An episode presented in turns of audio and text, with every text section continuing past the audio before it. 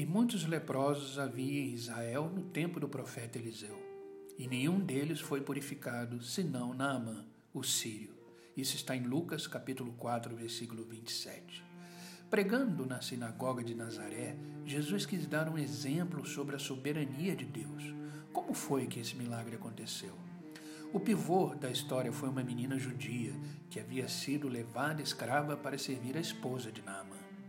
Mesmo longe da sua família e da sua terra, a pequena jovem mantinha sua confiança no Senhor e no seu profeta Eliseu. E mais, mesmo relegada à posição de escrava, não perdeu a bondade do seu coração e a confiança no seu Deus. Teve pena de Naamã, seu proprietário, e sugeriu que fosse a Eliseu para se livrar da sua lepra. É assim que o Senhor age, independentemente da classe social, de inteligência, de idade, o que o Senhor requer de nós é a confiança. A realidade espiritual do mundo continua a mesma. Continuamos convivendo com as enfermidades incuráveis, mas também continuamos a ter desafiada a nossa fé no Senhor.